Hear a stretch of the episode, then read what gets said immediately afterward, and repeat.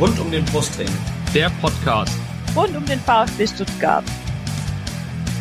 Ja, hallo, hier ist der Franz Wohlfahrt aus Wien. Hier ist Timo Hildebrand.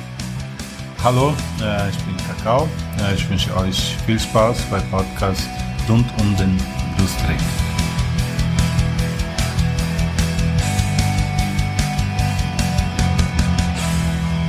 Herzlich willkommen zum Podcast rund um den Brustring. Mein Name ist Lennart und dies ist Folge 172 unseres Podcasts. Wir reden heute über die nächste Auswärtsniederlage des VfB. Ich glaube, es ist die 31. am Stück. Nein, das ist so viel, ich weiß es nicht. Auf jeden Fall. Chris, hast du mitgezählt? Wie viel, wie lange wir nicht verloren haben, wie lange wir die auswärts nicht gewonnen haben?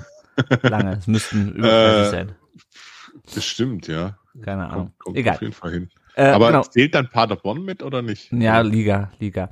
Ja, okay, Liga da. Ja, ne, also zumindestens das ganze Jahr 2022 plus äh, den Dezember und äh, den Januar und den Februar 2023. Aber ihr hört schon, ich bin nicht alleine heute hier, der Chris ist mit in der Leitung. Hi, grüß dich. Einen wunderschönen guten Tag, hallo. Ja, und wie immer bestreiten wir so eine Folge nicht alleine, sondern wie immer mit Gästen. Wir haben uns einen äh, Fan des siegreichen Vereins aus Baden eingeladen, den äh, Adrian. Bei ähm, Twitter ist er zu finden unter äh, @nordfaxgiven. Schöner, äh, schöner Twitter-Handle. Hallo Adrian, grüß dich. Hallo, danke für die Einladung. Ja, schön, dass du dich gemeldet hast. Hat mich, hat mich sehr gefreut, ähm, weil normalerweise muss ich immer auf die Suche gehen nach, nach äh, Gästefans und äh, du hast dich ja von dir aus gemeldet. Sehr schön. Und wir haben auch noch einen zweiten Gast, natürlich er ist VfB-Fan. Und wenn ihr bei Twitter unter aktiv seid, dann kennt ihr ihn mit Sicherheit, denn dort heißt er Ed ab ans Kreuz. Herzlich willkommen, Gary. Hi, freue mich, bin aufgeregt und möchte gerne dabei sein. Sehr gut. Ja. Ähm, das kannst du auch gleich, äh, weil bevor wir über das Thema äh, des Podcasts sprechen, nämlich dieses Spiel, dieses 1 zu 2 aus Sicht des VfB, möchten wir euch äh, kurz ein bisschen kennenlernen. Deswegen würde ich zunächst mal den Adrian bitten, sich kurz vorzustellen und ein bisschen was zu seiner Person zu sagen. Ja, gern. Ich bin Adrian, 26 Jahre alt und aus Hamburg. Ich bin ähm, seit 2010 Freiburg-Fan, ähm, vorher auch schon immer äh, Fußballfan gewesen und Sympathien für zum Beispiel Arsenal gehabt, habe mich dann aber immer nach irgendwie einer Herzensmannschaft aus der Bundesliga gesehnt und dann irgendwann mal auf einer langen Autofahrt ähm, das Kicker-Saison und mich für den SC Freiburg begeistert. Ähm, ja, seitdem bin ich Freiburg-Fan. Ähm, meine Heimspiele als Hamburger ähm, sind quasi immer die Auswärtsspiele in Wolfsburg, Bremen oder ähm, vor einiger Zeit noch Spiele in Hamburg und Hannover gewesen. Mhm. Ähm, ja, ansonsten ist noch zu sagen, ich bin, ähm, ja, ich würde sagen, nicht unbedingt ein echter Teil der äh, Twitter SC Freiburg Bubble, sondern eher immer stiller Mitleser gewesen. Aber ähm, seit einigen Jahren auf Transfermarkt aktiv gewesen. Ist ja auch einige Überschneidungen.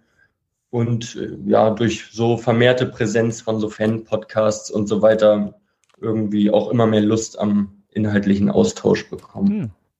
Sehr schön.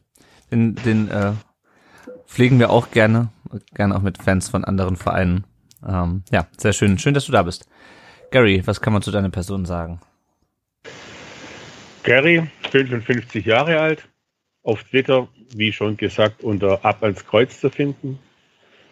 Seit ein paar Monaten auch unter Ab ans Kreuz at mastodon.social zu finden.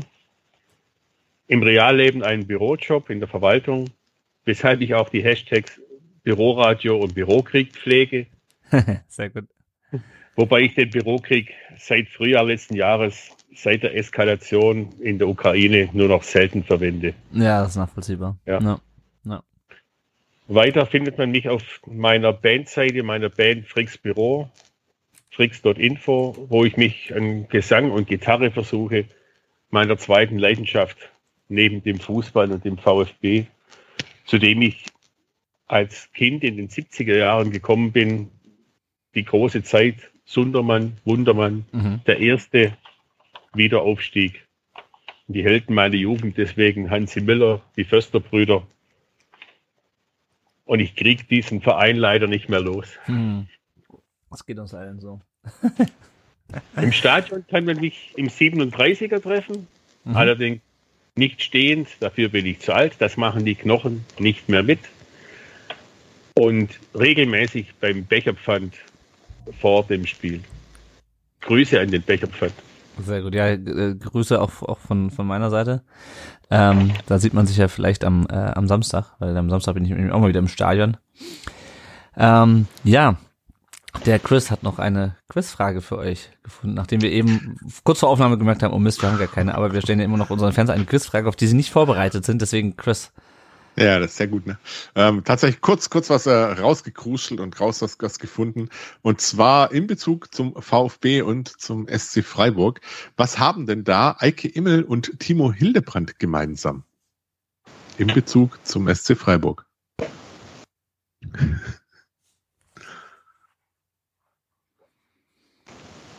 Ja, das dachte ich mir. Ähm, ich hätte auch noch vier Antwortmöglichkeiten, wenn euch das weiterhilft. Ich bin überfragt. Du bist überfragt, okay.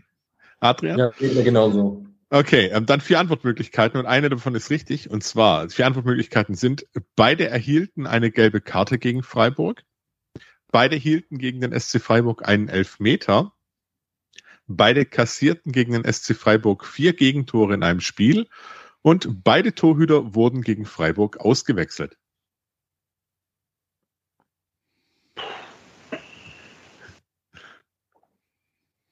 Darf ich beginnen zu raten? Ja. klar. Ich kann mich an keine Auswechslung von Hildebrand erinnern. Ich wühle tief im Schmerz eines VfB-Fans und tippe auf die vier Gegentore. Ja, das ging ich mir auch gerade. Ich so, hm, was ist am realistischsten? okay, Adrian, Ja, was sagst du? ähm, da gehe ich auch mit. Äh, die Antwortmöglichkeiten helfen mir nicht großartig weiter, aber die äh, vier Tore nehme ich gern. das glaube ich. Ja. Das war auch tatsächlich so. Also Eike Immel damals Saison 93, 94 Ja. im Rückspiel das 4 zu 0. Also beide haben tatsächlich vier Gegentore kassiert, ja. Und Hildebrand auch? Aber dann Ja, Hildebrand auch. haben, wir Hildebrand echt, haben wir echt in 2000 mal gegen Freiburg so verloren. Um Himmels Willen. Ja, ich erinnere mich. Naja. Na gut. Gut. Ja. Ja, sehr schön. Äh, dann kommen wir zu den aktuellen Themen und da gibt's äh, vier. Äh, zunächst die, äh, wir bleiben in Baden. Oh, das, ist gefährlich jetzt. Also wir bleiben ähm, in, im, im Großraum Baden, sag ich mal. Denn äh, Pellegrino Matarazzo, ist eigentlich Kurpfalz, ne? Egal. Pellegrino Matarazzo ist äh, neuer Trainer der TSG Hoffenheim. Chris, wie sehr blutet das Herz? Gar nicht. Na, muss ich ganz ehrlich sagen, blutet gar nicht, weil ähm, er kam ja quasi auch von da, er war ja da auch mal Co-Trainer und äh, er ist jetzt nicht irgendwie für, für mich so die, die komplette VfB-Legende. Er ist Teil der VfB-Geschichte. Äh, sehr schöner Teil, ein, wie ich finde, immer noch ein sehr schöner Teil, aber äh, dass man da dann ihm jetzt irgendwie, also ich wünsche ihm da alles Gute. Äh, ich wünsche ihm da natürlich auch Erfolg, halt nicht gegen den VfB und auch, ja, ähm, vielleicht dann auch, wenn es demnach passt, nächstes Jahr in Liga 2, wenn es gut läuft. vielleicht ist es auch ein trojanisches Pferd, man weiß es nicht. Ähm, aber ansonsten blutet da mein Herz echt gar nicht, weil das, das, that's business. Da ist Ja. ja schon zu viele Trainer erlebt, um dann noch irgendwie mit Ja, Trainern stimmt. irgendwie groß zu sympathisieren. Deswegen. Das stimmt. Ja, wir werden es sehen. Ähm, dann am letzten Spieltag auch, wenn wir zu Hause gegen Hoffenheim spielen. Das ist natürlich also der jüngeren Geschichte schon einer der äh, mit der längsten, äh, mit der längsten Amtszeit. Ich glaube, an die ist an Labadia reingekommen von damals. Ich meine, das, das kann Labadia eh wieder davonziehen, aber ähm, ich weiß es gar nicht. Recherchieren das mal. Ja, wir, wir recherchieren das mal. äh, recherchiert hat auch ähm, ein Redakteur bei T-Online, zumindest ein bisschen verm vermutlich, denn er hat einen Artikel geschrieben, er hatte vor ein paar Wochen schon einen Artikel geschrieben, ich wollte mir den Namen jetzt eigentlich aufschreiben, jetzt ist er mir wieder entfallen. Ähm, äh, ich wollte eigentlich auch hier noch reinschreiben in unser Dokument, aber ihr wisst alles von alle von welchem Artikel ich rede. Es gab vor ein paar Wochen schon mal einen Artikel über Klaus Vogt, wo eigentlich viel drin stand, äh, was wir schon wussten von aus dem Zeit Online Artikel von damals, ähm, über den wir hier im Podcast auch mit dem mit dem Olli Fritsch geredet haben. Äh, ein paar neue Sachen. An, äh, der Journalist meinte halt, dass er auch vieles belegen könne mit äh, mit Dokumenten, die ihm zugespielt worden seien. Und jetzt gab es am Sonntag war kurzzeitig ein Artikel online. Äh, Klaus Vogt steht mit dem mit dem äh, Rücken zur Wand. Und dann war der wieder offline. Dann war der wieder online. Äh, dann erschien am Montag, äh, irgendwann im Laufe des Montags, eine Nachricht auf der VfB-Seite, dass der VfB äh, äh, rechtliche Schritte gegen die Berichterstattung auf T-Online sich ähm, äh, prüft, äh, sich, sich, sich vorbehält. Ähm, und jetzt ist der Artikel wieder offline, ganz überraschend. Gary, was, was machst du daraus aus der ganzen Geschichte? Ich äh, erweitere die Liste der Medien, die ich mute, Tag für Tag. Und T-Online gehört tatsächlich nicht zu diesem Kreis, den ich noch konsumiere. ich habe mich da tatsächlich aus vielen Infokanälen ausgeklingt, weil ich teilweise nur noch angenervt bin. Der Wahrheitsgehalt nicht nachvollziehbar, nicht überprüfbar und oftmals in einer Art und Weise präsentiert, die ausschließlich auf Krawall gebürstet ist. Mhm. Deswegen, solange nicht tatsächlich Handfestes aufs Tablett gelegt wird, ignoriere ich das. Ja. Und was, was sagst du zur Reaktion des VfB? Also ich meine, wir hatten das zuletzt, dass rechtliche Schritte, glaube ich, geprüft wurden, irgendwann mal wegen, während dieser Datengeschichte und davor, als der Chris Brechtel äh, behauptet hat oder äh, glaubt zu wissen, dass Artyom Krawetz nie, äh, nie gescoutet wurde vom mhm. VfB. Ähm, ist ja schon ein scharfes Schwert, dass der VfB da führte, oder? Ich glaube eher Hilflosigkeit. Mhm. Ich befürchte, man weiß mittlerweile nicht mehr, wie man mit diesen ganzen Machenschaften, Nachrichten umgehen soll. Mhm. Ich, für mich persönlich, darf ja jeder für sich selbst werden, nehme durchaus ein Bemühen um Transparenz wahr. Kann man mehr oder weniger wahrnehmen, je nachdem, wie man es auch möchte. Und ich erkenne mittlerweile eine Art von Hilflosigkeit, wie im Umgang mit diesen Wellen, die dann informatorisch immer durch die sozialen Medien schwappen umgegangen werden soll. Mhm. Also ich meine, ich habe den Artikel gelesen, habe und ihn davor gelesen. Ich, der ist halt handwerklich teilweise einfach schwach, ne, weil einfach Quatsch drin steht teilweise. Ähm, teilweise ist es auch einfach nochmal das wiedergekäut, was er, ähm, was wir eigentlich schon wussten, worüber wir schon seit Jahren diskutieren im, im VfB-Umfeld. Und ich bin mal gespannt, was da rauskommt, ob da wirklich, ein, ob die da wirklich einen Ansatzpunkt finden, um da rechtlich was zu machen, weil von dem, was ich gelesen habe, ist es zwar teilweise, finde ich, handwerklich schlechter Journalismus und inhaltlich teilweise Quatsch, aber nicht in dem Maße, dass man da gegen rechtlich, pressrechtlich vorgehen könnte. Also keine Ahnung. Mal schauen. Schauen wir mal, was dabei rauskommt. Aber Transparenz ist eine gute Überleitung. Ähm, denn Alex Werde, äh, das muss man ihm so gut halten, war heute äh, zu Gast beim Steffen. Der hat ja auch noch, ähm, ist ja nicht nur bei uns äh, im Podcast dabei, sondern hat auch seinen eigenen Podcast weiterhin, die Brodelei. Und da war heute Alex Werde zu Gast. Hat sich, äh, ich habe gerade äh, ähm, das Reel vom Steffen noch bei, bei auch über Instagram gesehen. Er hat sich eine Stunde und noch ein bisschen mehr Zeit genommen, hat sogar einen wichtigen Termin mit äh, Labadia, Wohlgemut, Gentner, Kedira und weiß nicht, ob Lahm auch dabei war. Ähm, bisschen nach hinten geschoben, um äh, dem Steffen noch und Antwort zu stehen. Die Folge kommt am Donnerstag, glaube ich, äh, soll sie rauskommen. Ähm, auch bei YouTube. Äh, das ist ja auch alles von ihm live aufgenommen, wenn ich das richtig in Erinnerung habe. Zumindest mit Klaus Vogt hat er das auch live aufgenommen, also nicht nur Audio, sondern auch Video. Ähm, man konnte heute Fragen einreichen. Ich bin gespannt, was er alles an Fragen unterbringen konnte und was vor allem, was Alex Werde drauf geantwortet hat. Also auf jeden Fall cool äh, vom Steffen, dass er das gemacht hat und äh, ich finde auch ähm, Respekt an Werde, der momentan auch, ob zu Recht oder zu Unrecht viel abkriegt, dass er das, ähm, dass er das entsprechend macht. Hört da auf jeden Fall rein, abonniert auch den Brodelei Podcast natürlich und abonniert ihn auch auf, auf YouTube auf jeden Fall um da immer die neuesten Folgen vom Steffen reinzukriegen. Und das letzte, was heute noch rauskam, äh, ich glaube, die Bild hat's berichtet, der VfB kriegt wohl relativ viel Geld, äh, Chris, äh, über diesen Spot 5 Deal rein. Also irgendwie 5 Millionen sofort und dann ähm, garantierte Einnahmen von 50 Millionen Euro. Äh, ja. Das hört sich fast zu gut an, um wahr zu sein, oder? War, war das die 50 Millionen pro Saison oder 50 so wie, ich Millionen? Ich habe verstanden mit irgendwie 250 Zeitraum, ne? Millionen Euro Gesamtvolumen.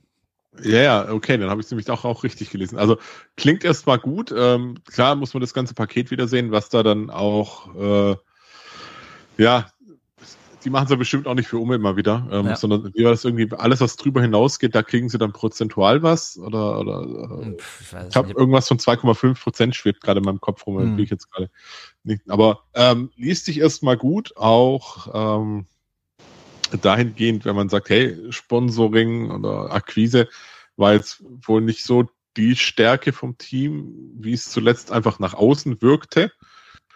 Und ja, du, ganz ehrlich, das, das ist Geld, das ist da. Und ich denke, damit kann man auf jeden Fall mal ein Loch wieder stopfen. Und man hat, glaube ich, nicht seine komplette Seele verkauft, so wie ich das auch verstanden habe. Ja, genau, die Marketingrechte liegen weiterhin bei uns. Also ähm, ja, ich, es- ich warte ja. noch so ein bisschen drauf, wo der, der VfB-typische Haken an der Geschichte ist. Ja, da muss ein gewaltiger Haken eigentlich dran sein, vollkommen richtig. Aber ja, liest Ja. sich jetzt erstmal ganz ordentlich. Ja, ja, finde ich auch. Gut, bevor wir jetzt gleich auf das Spiel blicken, noch ein kurzer Werbeblock. Wenn ihr wollt, dann könnt ihr uns finanziell unterstützen, entweder bei Patreon oder über PayPal. Über Patreon ist das eine monatliche Unterstützung, so viel ihr wollt. Wenn ihr uns wie der Daniel auf dem äh, Karl Allgöver Level mit mindestens 10 Dollar im Monat unterstützt, dann sagen wir euch in jeder Folge Danke, so auch dem Dan Daniel an dieser Stelle. Danke sehr für die Unterstützung.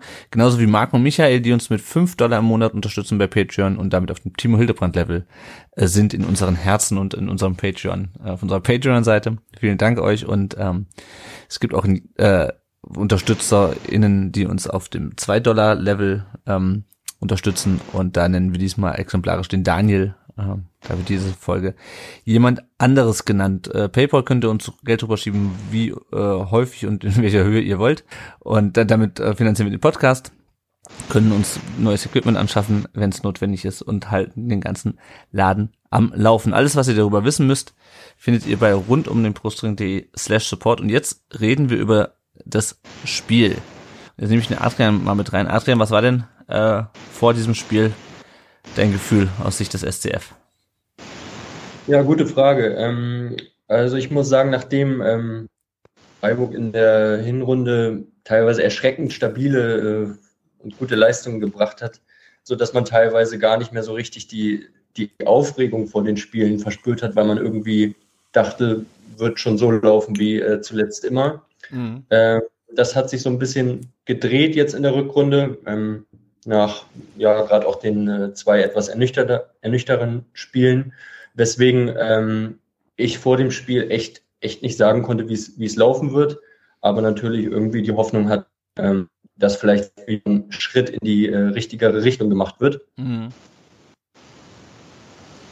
Ja, schauen wir mal gleich, wie das lief. Wir gucken erstmal auf die Aufstellung des VfB. Gary, ähm, Müller hatte Magen-Darm und äh, musste aber trotzdem mit nach äh, Freiburg fahren, weil äh, irgendwie erst der ähm, das Ganze um äh, kurz nach eins zutage trat und man dann keine, also er war schon mit, mitgefahren, so rum, er musste nicht mitfahren, er war schon mitgefahren, hatte dann Magen-Darm, musste aber dann trotzdem auf der Bank sitzen, weil man Florian Schock nicht so schnell äh, von Stuttgart nach Freiburg ähm, spielfit bekommen hätte. Deswegen saß dann, stand dann Fabi Pretlo im Tor.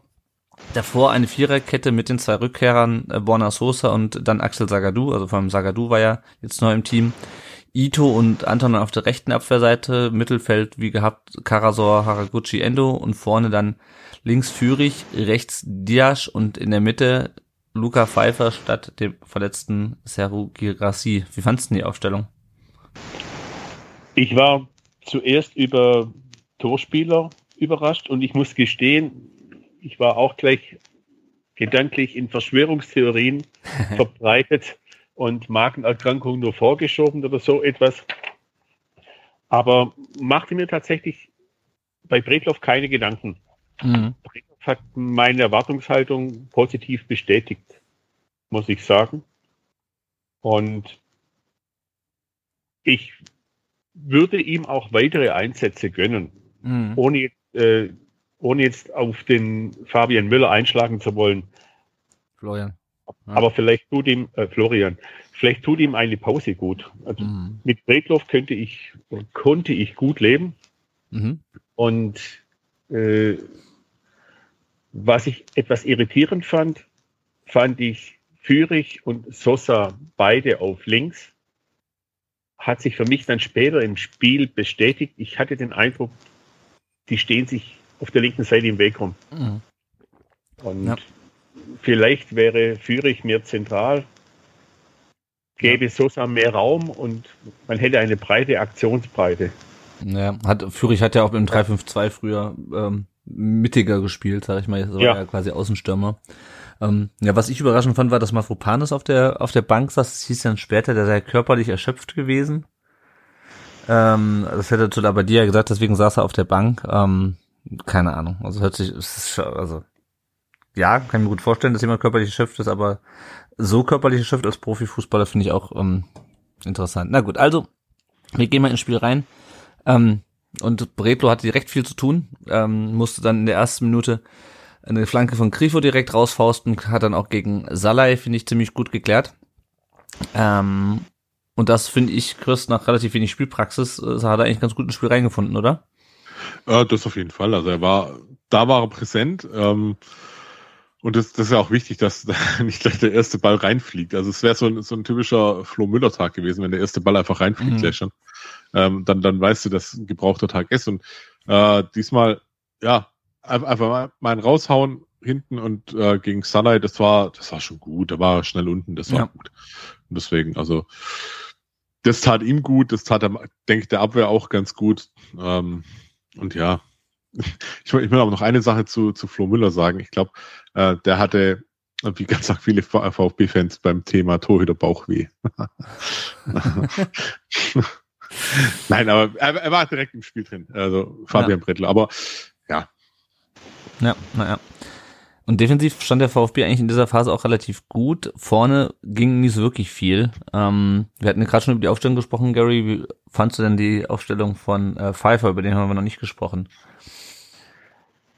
Ich habe bereits während des Spiels äh, habe ich getwittert, dass Pfeiffer eine hängende Spitze spielt hinter mhm. sich selbst er war für mich gefühlt in der Box nie wirklich zu finden, sondern war immer etwas zurückgezogen, hängend hinter einem dann fehlenden Mittelstürmer. Ja. Und deswegen auch, wir haben es im Vorfeld schon kurz angesprochen, dass ich halt ein wenig Sascha Kalajdzic vermisse, einfach wegen der Präsenz, die zentral vorhanden war. Und ich möchte Pfeiffer keinen Vorwurf machen. Ich glaube, das ist ein Missverständnis für, die, für dass Pfeiffer nichts kann.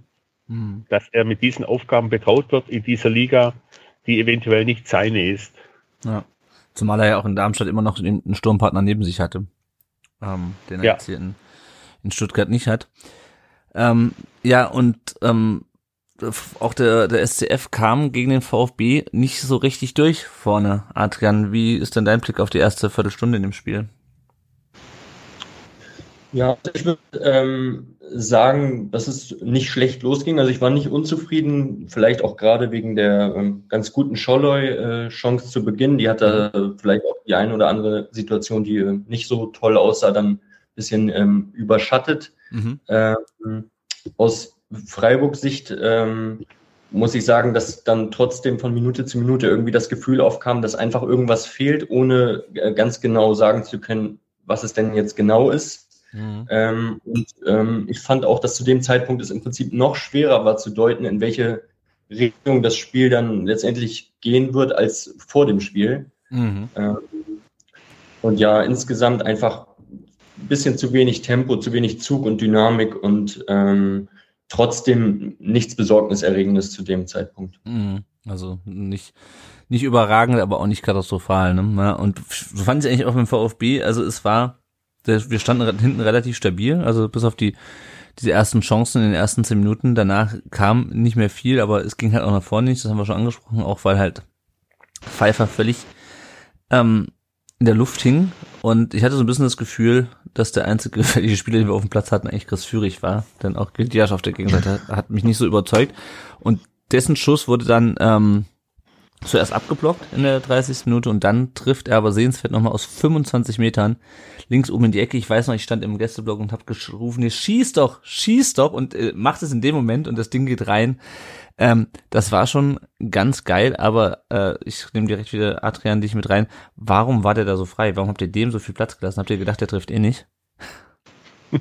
Ja, also ich glaube, ähm, Kübler verliert kurz vorher den, den Ball in der Vorwärtsbewegung. Ähm, mhm zögert dann so einen ganz kleinen Augenblick. Ähm, dann kann er eigentlich auch gar nicht mehr so richtig reagieren. Und dann hatte ich das Gefühl, ähm, dass irgendwie Unklarheit herrscht, wer jetzt was zu tun hat.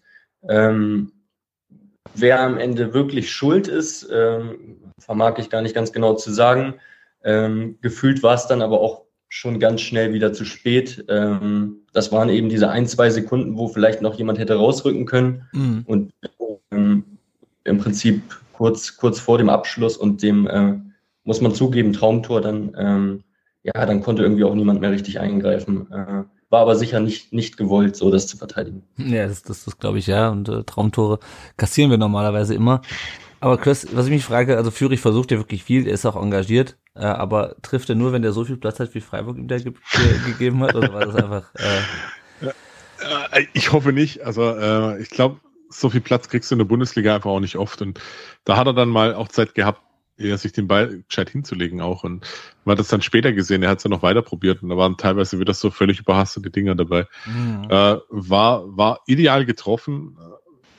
Kannst, kannst im Torhüter, kannst keinen Vorwurf machen, weil jeder, der mal im Tor stand, weiß, wenn so ein Ding auf einen zugeflogen kommt, hey, boah, dann brauchst du schon Krakenarme oder hier so Inspector Gadget Arme, dass die sich nochmal ausfahren.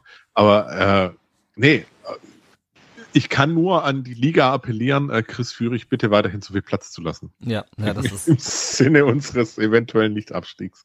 Bitte lasst ihm mehr Platz, würde er aber nicht kriegen.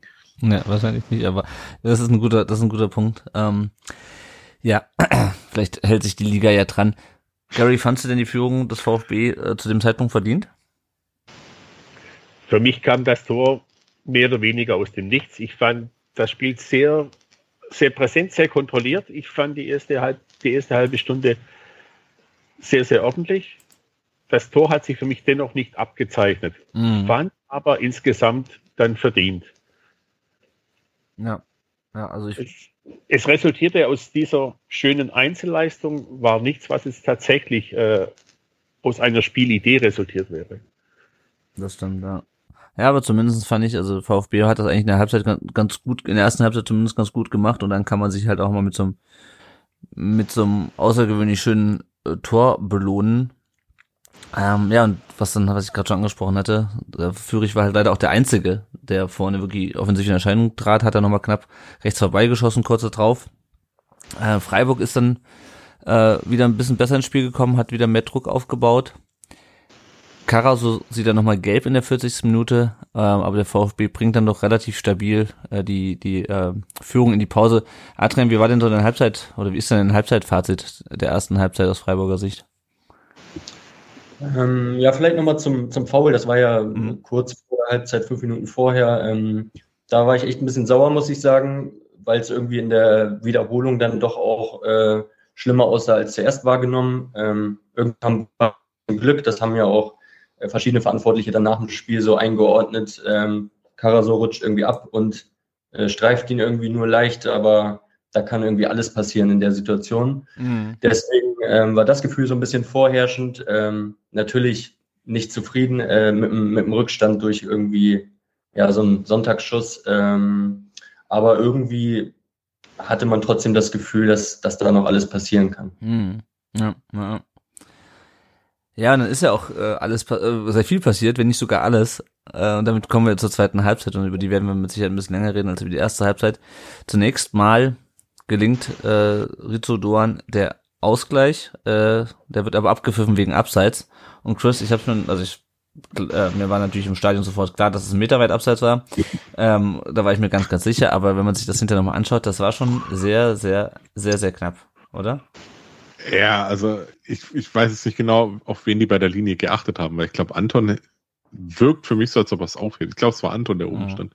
Äh, wirkt für mich wirklich wie, als ob es auch mit aufhebt oder halt noch mit auf der Linie steht oder äh, würde allerdings zu der äh, VAR-Leistung eigentlich auch passen, dass man das dann so, so halb übersehen hat.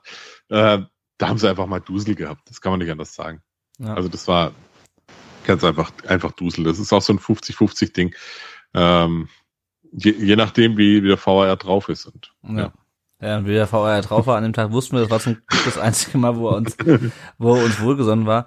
Gary, und was mir auch im Stadion, das ist jetzt sicherlich eben auch auf dem, am äh, Bildschirm aufgefallen, äh, was ich gemerkt habe, ist, dass der VfB durch dieses Gegentor, was zurückgepfiffen wurde, komplett verunsichert wurde und ich kann es mir nicht erklären. Wie geht's dir? Für mich fing das sogar schon vor diesem Gegentor an. Das Gegentor, das Abseitstor, war für mich schon Ausdruck dafür, dass wir den Zugriff aufs Spiel verloren hatten. Mhm. Freiburg kompakter und schneller dann im Umschaltspiel war. Und wie Chris richtig sagt, so eine Abseitsentscheidung kann auch mal unglücklich gegen dich laufen. Und für mich war bereits die Entstehung dieses Abseitstores schon das Zeichen dafür, dass wir das Spiel nicht mehr wie in der ersten, in den ersten 30 Minuten nicht mehr so im Griff hatten. Mhm. Und Kann, kannst du erklären, warum? Also ich, ich, ich verstehe es einfach nicht. Also wenn ich das wüsste, würde ich ein schlaues Buch schreiben. Sehr gut. Aber, ist, ja. Nee, ich, ich, ich kann es mir tatsächlich nicht erklären. Eventuell kann Freiburg sagen, wie sie gepusht aus der, aus der Halbzeit kamen. Hm. Aber eigentlich, wenn du auswärts verdient 1 zu 0 in Führung liegst zur Halbzeit, hast du keinen Grund, das Spiel aus der Hand zu geben. Ja, ja. Ja, Adrian, hast du erwartet aus, aus Freiburger Sicht, dass der VfB da so schnell äh, auseinanderfällt nach dem Wechsel? Ich meine, klar, man kommt natürlich mit dem Rückstand aus der Pause und will dann, drängt dann auf den Ausgleich, aber dass das so schnell ging? Also nicht unbedingt erwartet, aber die Halbzeitpause ist wahrscheinlich der beste Moment in jedem Spiel, irgendwie so eine Art Bruch äh, oder äh, Änderung des Momentums herbeizuführen. Deswegen hofft man es natürlich schon immer.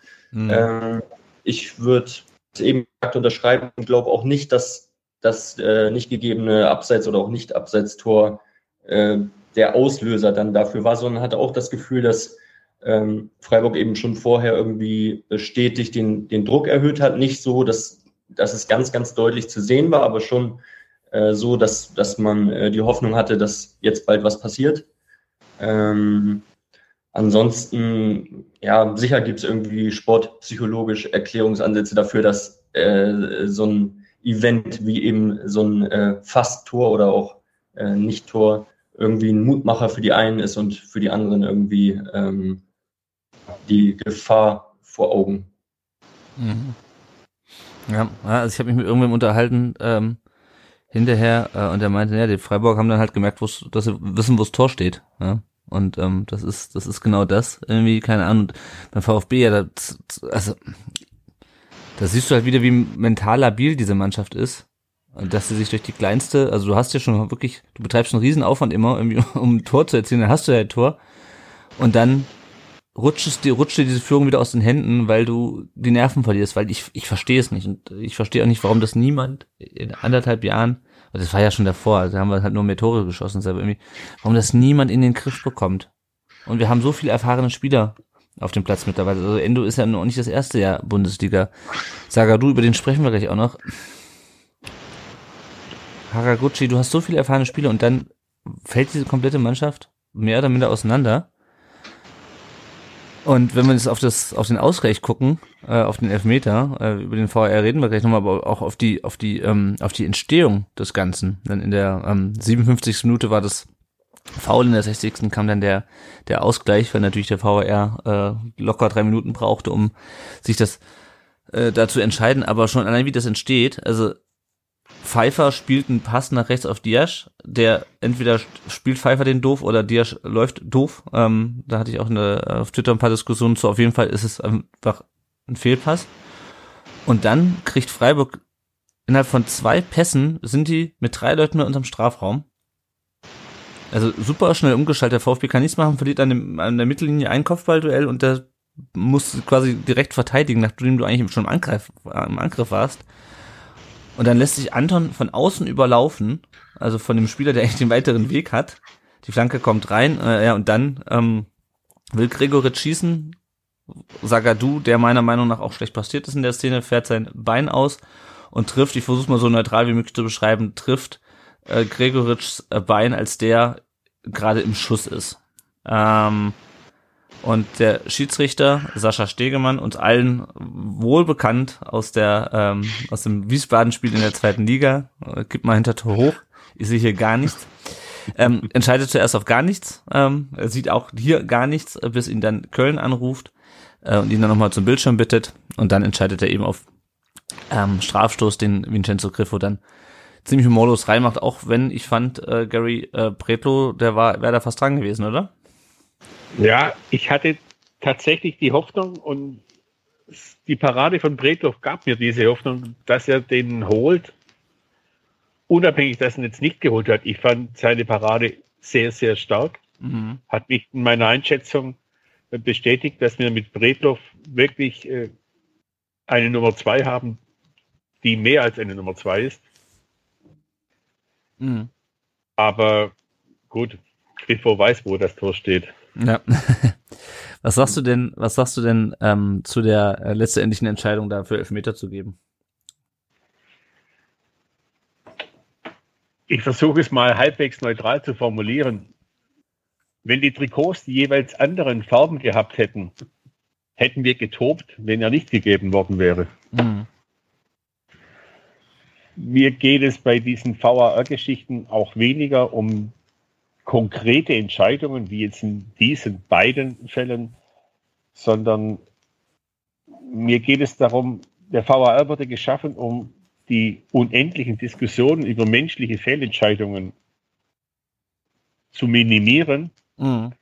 Und wir finden uns heute in der Situation wieder, dass wir dieselben Diskussionen haben über dieselben menschlichen Positiv- oder Fehlentscheidungen. Nur ärgern wir uns heute nicht mehr über den Schiedsrichter auf dem grünen Rasen, sondern über die Entscheider in Köln. Aber an der Diskussion als solches hat sich nichts geändert. Mit einem Unterschied.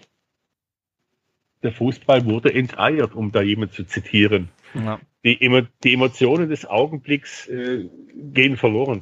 Ja. Man kann Elfer geben oder auch nicht. Das mag immer strittig sein. Aber dann möchte, ich mich, dann möchte ich mich lieber über den Schiedsrichter aufregen als über Köln. Hm, naja, also ich muss ganz ehrlich sagen, also ich habe es natürlich nicht gesehen, weil es war auch auf der Seite vom Stadion vom Gästeblock aus gesehen. Man musste, okay, es wird weitergespielt. Man sieht natürlich, dass ein Spieler fällt und dann sieht man, okay, es kommt kein Pfiff. Und dann, ja, dann wird plötzlich das Spiel angehalten. Ja, wie immer, dann sieht man, okay, der Schiedsrichter bewegt sich nicht, hat die Hand am Ohr, dann weißt du schon, was Sache ist. Und es dauert und dauert und dauert und dauert und dann rennt er zum Bildschirm und es dauert und dauert und dauert. Und du denkst du, was soll das? Wie, also, ja, keine Ahnung. Ich habe das hinterher nochmal gesehen. Ich finde, Sagadu ist schlecht positioniert. Ja, die Berührung ist da. Ähm, ich finde, den Elfmeter, den kann man durchaus geben, weil, also, Gregoritsch, klar, der holt aus zum, oder der zieht sein Bein durch zum Schuss, aber das macht er halt, wenn er im Strafraum, wenn er schießt. Sagadu steht schlecht, meiner Meinung nach, und versucht da mit seinen langen Beinen zu retten, was nicht mehr zu retten ist. Ähm, als du es genauso. Ja, auf jeden Fall. Also ich finde, äh, faire Einordnung ähm, von euch sehe ich, sehe ich sehr ähnlich. Ich habe mich vor allem gefragt, warum er dann ähm, nach dem oder während dem Review so lange braucht, weil ähm, auch die Perspektiven, die ihm gezeigt wurden, eigentlich das jetzt nicht irgendwie gemacht hätten oder so. Also für mich auf jeden Fall ein, ein Elfmeter. Mir fällt eigentlich keine Erklärung ein, warum das kein Elfmeter sein sollte. Ja. Ähm, ja. ja. Und ich, also da, also bei dem Elfmeter, da kann ich auch, kann ich auch nachvollziehen, dass man sagt, okay, ähm, du hast da nicht gesehen, dass, dass der den trifft oder was auch immer. Klare Fehlentscheidung, Eingriffsschwelle ist ja so, wird ja sowieso gern beim DFB so ausgelegt, wie man es wie man's braucht. Aber da finde ich das von der Entscheidung her und meinetwegen auch noch von dem Eingriff in Ordnung. Aber wie lange kann man brauchen, um das zu sehen? Also es tut mir leid. Ich habe das, ich habe mir das angeschaut und ich stelle mir das so vor, dass der halt da hinläuft und diese Zeitlupe vorgespielt bekommt. Und zwar wenn die schon fünf Minuten miteinander, fünf Minuten miteinander reden, dann erwarte ich von dem VAR und dem äh, Assistant VAR, dass die in der Zeit die Szene raussuchen, die dem, ähm, die dem Dings, äh, dem Schiedsrichter, äh, dem Stegemann, wenn der zum Bildschirm läuft, dass der dir einmal drauf gucken muss und sieht, okay, da ist eine Berührung, der ist zuerst, der tritt den, äh, der, der, der trifft ihn halt, der trifft nicht den Ball, Strafstoß. Also so lief das ja bei Brüch ähm, im, im Spiel gegen, gegen Mainz, war das, glaube ich bei dem Elfmeter, genau. Ähm, wobei ich mich da auch fragen muss, wie man das nicht im, äh, auf dem Platz sehen konnte. Aber da, der hat einen Blick drauf geworfen und wusste, okay, es ist ein Elfmeter äh, und hat Elfmeter gepfiffen. Auch völlig zu Recht natürlich bei dem Fall von Amada. Und wie man so lange dafür braucht, ich, ich verstehe das einfach nicht. Das, das erschließt mir außer mit der Tatsache, dass Sascha Stegmann halt kein guter Schiedsrichter ist. Und das hat er bereits damals bewiesen, als er ähm, gesagt hat, als es irgendwann hieß, ja, äh, Sascha Stegmann hat doch eine, ein Handspiel wahrgenommen und man hört ganz deutlich während Corona, wie er sagt, ich sehe da gar nichts. Also, ja, keine Ahnung, ich halte von dem Schiedsrichter nicht viel und ich glaube aber mit dem Elfmeter müssen wir leben und äh, womit ich halt nicht leben kann, ist diese, dieser VAR-Prozess. Also, jo. Auf jeden Fall stand es 1 zu 1 dann. Äh, und Freiburg wurde immer stärker, das hatten wir schon drüber gesprochen, dass der äh, SCF dann wirklich immer besser ins Spiel reinkam. VfB versucht noch dagegen zu halten, dann gab's Gelb für Höfler in der 64. Minute. Und wenige Minuten später kamen dann die ersten Wechsel. Äh, Lukas Höhler kam für Roland und der wird genauso ausgesprochen wie der Adam äh, Scholloy, äh, habe ich jetzt gerade rausgehört, also für äh, Roland Scholloy äh, bei Freiburg. Äh, Adrian, was hatte das bei euch für eine, für eine Auswirkung auf dem Feld, die, der Wechsel? Ja, also äh, kein überraschender Wechsel. Ähm, Scholloy ist ja noch nicht so lange wieder dabei, ähm, wahrscheinlich auch noch nicht äh, bei 100 Prozent. Äh, und bei Höhler weiß man zum einen irgendwie, was man bekommt, äh, vielleicht mal das eine oder andere Foul beziehungsweise den Standard ziehen ähm, und eben bissiger Spieler, der anrennt ohne Ende. Mhm. Ähm, und auch eine der Spieler ähm, der äh, Rückserie, nicht nur was die äh, Tore angeht, sondern auch vom gesamten Auftreten. Trotzdem hatte ich äh, nicht das Gefühl, dass die Einwechslung konkret jetzt das Spiel verändert hat. Mhm. Das war eher so so ein weiterer Punkt, äh, der äh, so kleine Prozente in die richtige Richtung verschoben hat. Mhm. Mhm. Beim VfB, Jerry, da kam der äh, Herr Perea für Diaz rein, Juan Perea. Wie fandst du denn Diaz in den 69 Minuten, die er auf dem Feld war? Ich, äh, ein Wechsel in die Position. Ich fand dadurch, dass Pfeiffer zu wenig Präsenz in der Box hatte, kannst du um einen nicht existierenden Mittelstürmer nicht herumspielen. Ja. Ich fand rechts und zentral fand ich unseren Sturm erschreckend schwach. Und nur die linke Seite über Fürich war aktiv. Ich habe aber auch nach dem Wechsel keine große Veränderung erkennen können in diesem Bereich. Ja. Ja, Perea und Diaz sind da für mich leider auch so ein bisschen austauschbar. Die ähm, die versuchen viel, aber es ist, also Führig versucht auch viel, aber es ist halt noch ein bisschen zielstrebiger. Die beiden kommen halt nicht mal zum Abschluss. Also, die machen links noch einen Haken und rechts noch einen Haken und spielen nochmal zurück, aber es bringt halt irgendwie nichts. Und ich fand auch bei, also die rechte Angriffsseite sehr frustrierend bei uns in dem, in dem Spiel. Dann hatte Grifo eine Chance, äh, aus acht Metern schießt vorbei. Äh, Adrian, ähm, wie bewertest du denn eure Chancenverwertung an dem Tag? Ja, also natürlich nicht optimal. Ähm, das äh, ist jetzt auch nicht das erste Mal gewesen. Also selbst in, in richtig, richtig starken Phasen in der Hinrunde gab es Spiele, wo, wo wir überhaupt keine ideale Chancenverwertung hatten. Auch jetzt in der Rückrunde gab es auch schon Spiele gegen Sandhausen, das Pokalspiel. Aber trotzdem fand ich, dass das auch einfach kein äh, Chancenfeuerwerk irgendwie war. Mhm. Ähm, deswegen war das auch nicht der Punkt, an, an dem ich jetzt äh, irgendwie die äh, grundlegende Entwicklung des Spiels machen würde. Aber war sicher, sicher nicht ideal. Mhm, ja. ja gut, wir kennen das Problem. Ähm, wir hatten auch Chancen, aber keine, keine so wirklich guten. Wir kamen irgendwie gar nicht mehr. Also man hatte schon das Gefühl, der VfB will irgendwie noch das Spiel gewinnen, aber sie wissen nicht wie. Ähm, es gab in der 74. nochmal Gelb gegen Günther, ähm, wegen Halten gegen Perea und dann wechselte der SC Freiburg nochmal in der 76. Minute. Wu Yong Jong wird er, glaube ich, ausgesprochen. Ähm, kam rein für Michael Gregoritsch. Was hatte das denn für, äh, für einen Zweck, die Auswechslung? ähm, ja, also Jong kam für Gregoritsch, aber Höhler ist dann vorne reingegangen auf die Gregoritsch-Position. Mhm. Ähm, Jong dahinter ähm, wird ja gerne mal irgendwie so als äh, Musterschüler äh, von, von Streich, auch wenn er nicht an der Linie stand, ähm, genannt irgendwie hat man immer das Gefühl, da kann immer was passieren, der hat äh, gute Ideen und, und sieht viel, kann es oft aber noch nicht umsetzen.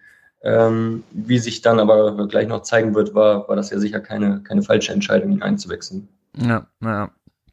Ja, dann springen wir auch schon in die 80. Minute. Es gibt einen äh, Zweikampf zwischen, das war, das war aber mit Doan der Zweikampf, oder? Ja. Ja, ja genau, nicht, dass ich, äh, weil ich mir mal gerade unsicher bin. Das war mit Doan, ähm, mit Sagadu Duan geht an Sagadu vorbei äh, und Sagadu äh, stellt ihm ein Bein. Also ich glaube, den Kontakt, äh, da brauchen wir nicht drüber zu reden, dass der da war. Stegemann lässt wieder weiterspielen. Und zwar ein Déjà-vu, er hat ähm, telefoniert wieder mit Köln, geht wieder zum Bildschirm und entscheidet wieder irgendwann auf, auf Meter. Mir war eigentlich schon klar, also ähm, der, ähm, und ich hatte gehofft, dass er wenigstens uns, dass wir wenigstens ähm, nicht zwei VAR-Elfmeter gegen uns bekommen, aber es war dann so, Grifo dann ähm, diesmal nicht links unten, sondern rechts oben. Äh, Preto wieder mit einem guten Versuch, das Ding zu halten, aber letztendlich stand es dann 2 zu 1 und jetzt möchte ich direkt mit äh, die äh, Perspektive vom Adrian wissen. Ähm, muss man den geben, deiner Meinung nach? Ja, also da würde ich die ähm, Erklärung, die wir eben beim ersten Elfmeter gehört haben, gern teilweise zurückgeben. Also ich glaube, wenn es ähm, umgekehrt passiert wäre, hätte ich mich mit Sicherheit aufgeregt. Und ähm, während des Prüfens dachte ich mir eigentlich auch, dass es den nicht gibt, ähm, einfach weil es schon einen gab. Ähm, und ich auch nicht das Gefühl hatte, dass äh, sich die Situation so lange angeschaut wird, weil man sich unsicher ist, sondern auch, weil man irgendwie gucken möchte, dass es dann nicht, nicht für, einen, für einen Elfmeter reicht. Mhm. Ähm, zur, zur, Situation an sich, ähm, gut, Kontakt, Kontakt ist da, das, das heißt ja aber nichts. Ich hatte trotzdem auch das Gefühl, dass Doan äh, nicht mehr die Möglichkeit hatte, sich so zu bewegen, wie er, wie er es vielleicht ursprünglich vorhatte, mhm. auch nicht in der Dynamik. Ähm, trotzdem würde ich schon zustimmen dabei, dass ähm, Doan es eben, ja, wie man bei, bei äh, Top-Mannschaften gerne sagt, den, den dankend annimmt und es eben irgendwie clever macht. Mhm. Ähm, ja, fairerweise muss ich sagen, umgekehrt hätte ich mich mit Sicherheit aufgeregt. Also ja, keine Frage. Ja, also ich fand, es war halt so, wie du sagst, ne, also der Kontakt ist da und das, das, ähm, Sagadu, da sein Bein so weit rausstellt, ist dumm, aber ja, Luan nimmt es auch dankend an. Für mich ist das so eine 50-50-Entscheidung und Chris, für mich ist das damit keine klare Fehlentscheidung. Das ist halt das, was ich nicht verstehe. Also ich habe kein Problem, wenn ohne VR der Schiedsrichter drauf reinfällt, ja, oder sagt, okay, mh, hm, das sieht mir, also vom, ich gucke mir das an und das sieht mir aus, als wird der, der wird dem Bein gestellt ähm, und deswegen kommt er zu Fall.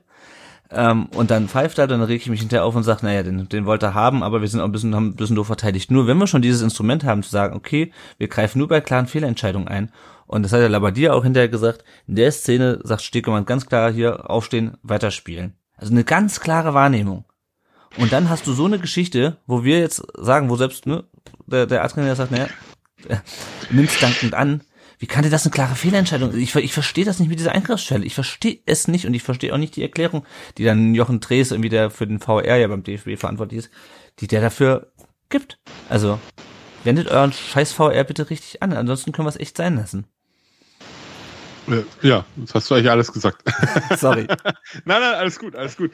Ähm, es ist, es ist einfach, ich, ich fand es komplett lächerlich. Also der erste Elfmeter, den musst du geben, nach meiner Auffassung, also das habe ich auch so schon gesehen.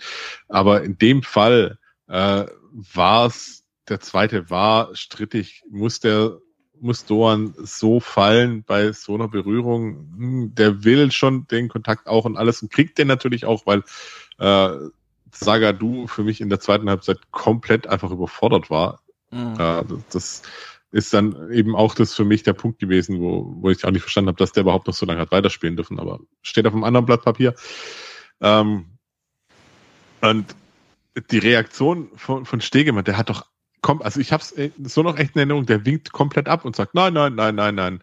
Äh, und wenn man sich dann nicht sicher ist und dann dieses ewige Hin und Her, äh, ich weiß gar nicht, haben die, haben die noch irgendwelche Rezepte ausgetauscht? Haben die vielleicht noch irgendwelchen Witz der Woche erzählt oder äh, irgendeinen Schwank, so was die gerade in Köln eigentlich rauchen oder trinken? Ich habe absolut keine Ahnung.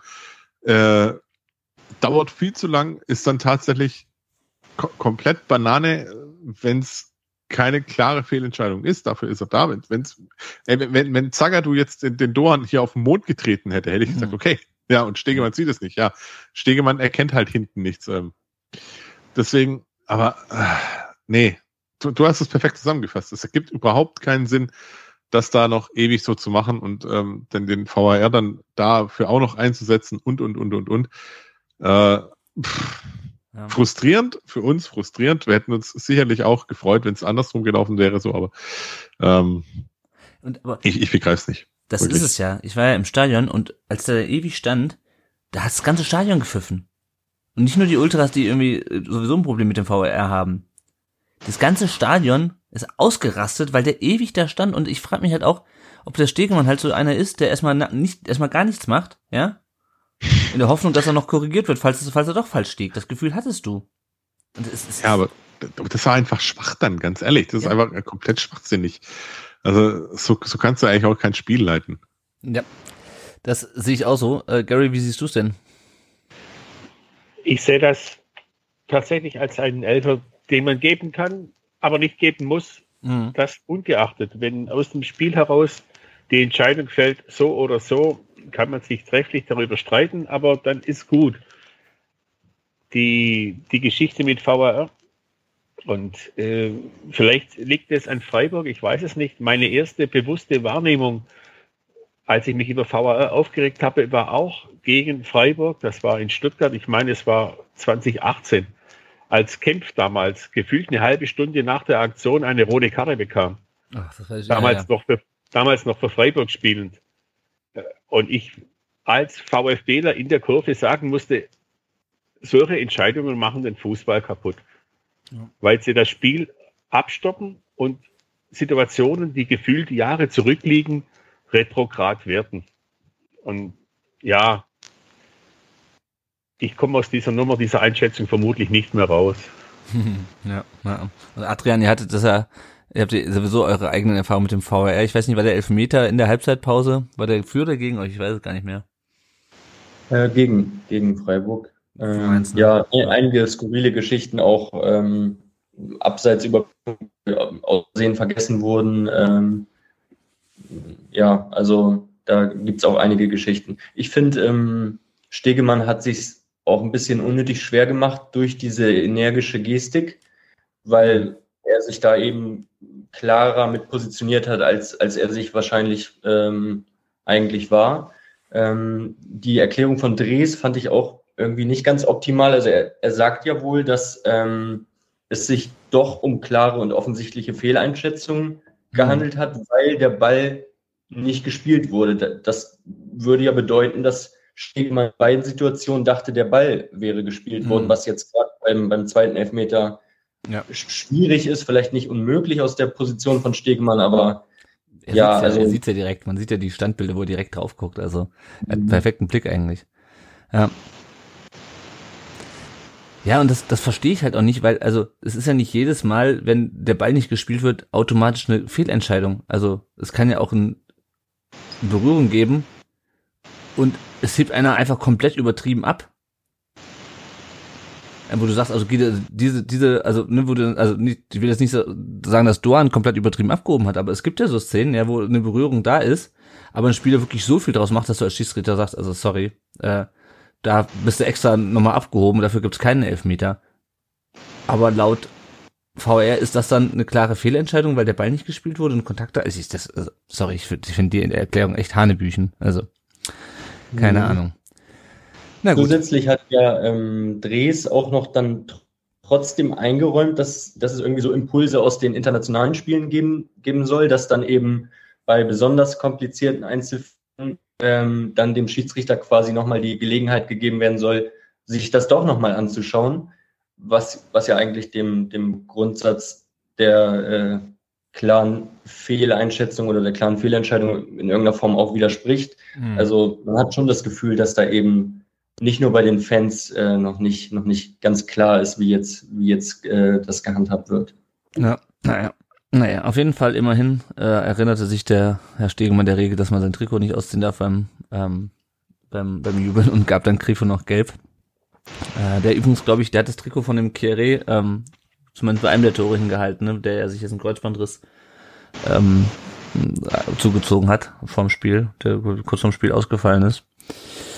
Ähm, ja, genau. Der übrigens jetzt, äh, wo wir es gerade wieder von dieser Regel mit dem Jubeln hatten, äh, habt ihr das Tor von äh, Ajax gesehen? Gegen, ich weiß nicht wen. Habt ihr gesehen, wie der Spieler da in die Fans reinrennt? Einer hat sogar eine Mütze von dem Fan auf. Was da alles passieren könnte, Leute. Da muss man. und es gab natürlich keine gelben Karten, weil. Ähm, Wenn das nicht in Hoffenheim passiert, ist ja. das nicht schlimm. Ja. Vielleicht hätte der einfach auch eine Kappe aufziehen sollen, der Amada. Egal. Also ich, ich werde mich den Rest Aber über diese gelbe Karte aufregen. darf ich noch was zu Grifo sagen? Ja. Elfmeter Entstehung gegessen, Hammer. Aber in dieser Spielsituation, wenige Minuten vor Spielende, VAR-Entscheidung, Elfmeter, und du triffst dieses Ding so in den rechten Winkel, der hat keine Nerven. Ja. Da muss ich auch sagen, Hut ab, diese Qualität als Spieler musst du auch erstmal haben. Ja. ja, das stimmt. Das, das war leider, leider beeindruckend. Leider, leider gut, ja. ja, ja. Der VfB hat dann nochmal gewechselt in der 85. Minute, hat dann Silas reingebracht für Karasor. Gary, ich fand ehrlich gesagt ein bisschen zu spät. Ging dir auch so? Ja. Ja, das äh, war Aktionismus, genauso auch dann die, die Einwechslung ähm, von Mafropanos. Das war die letzten verzweifelten Versuche. Ja. Wobei ich keine echte Struktur dann darin erkennen konnte. Ja, Mafropanos sollte wahrscheinlich nur bei hohen, bei hohen Bällen, bei, ja. bei Ecken nochmal noch mal, äh, vorne drin sein. Dann äh, Adrian kam noch Manuel Gulde für Grifo rein und Nils Petersen für Rizzo Doan in der 90 Minute, aber ich glaube, das war vor allem Zeit von der Uhr nehmen, oder? Ja, also gehört sicher auch dazu, aber ich denke, Petersen wird niemals nur zum äh, Zeit von der Uhr nehmen eingewechselt. Mhm. Das wäre ja fast schon Blasphemie. äh, sondern ähm, ja auch einfach ähm, ihn ins Spiel bringen, weil der auch nach einer schweren Phase zu Beginn der Saison in den letzten Spielen wieder vermehrt ähm, gut aufgetreten ist, viel aktiver, deutlich verbessert. Ähm, und ähm, ist ja nicht lang her, dass er ähm, zum Ende des Spiels äh, den Deckel drauf gemacht hat. Ähm, mhm. hätte in dem Spiel genauso gut passieren können. Gulde zum Absichern, also ähm, ein Mix aus beiden, würde ich sagen. Ja, ja. Dann hatte der VfB doch noch eine Chance, äh, und zwar ein Freistoß von äh, Borna Sosa, der aber ans Lattenkreuz äh, knallte, wie man so schon sagt, in der 93. Minute.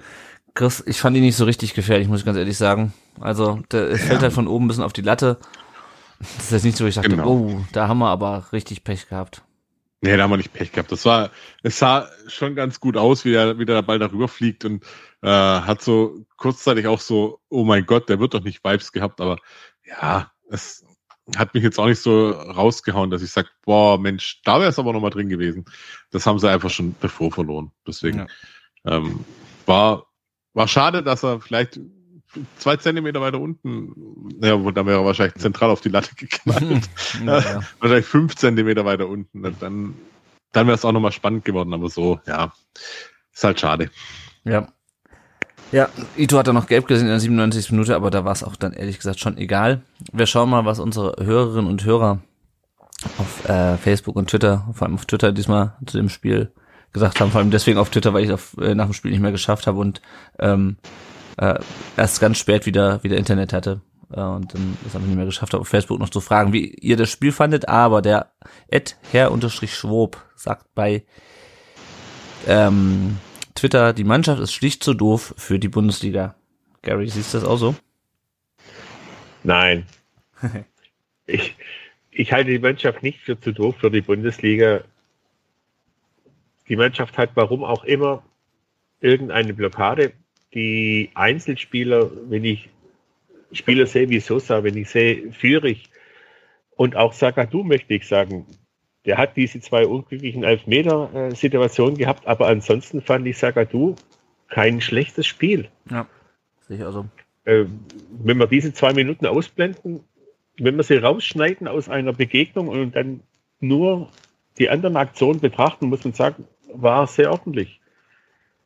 Bredlo fand ich für mich äh, in der Erwartungshaltung eine positive Überraschung. Der hat mich bestätigt in meiner Hoffnung.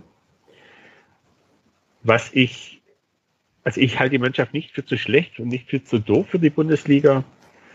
Ich würde rechts hinten vielleicht tatsächlich mal gerne einen nicht einen Anton sehen, sondern auch wenn viele ihn für Durchschnitt halten, Stenzel, denke ich, wäre vielleicht stabiler. Mhm. Ja, und vor allem offensiv gefährlicher. Also der, ähm, der Ed Schmidt Joachim fragt auch, wie immer halt knapp verloren. Ähm, es ist, le ist, leider so, er sagt halt, es gibt Dinge, die er nicht versteht, warum Mafropanos nicht spielt, darüber haben wir schon gesprochen.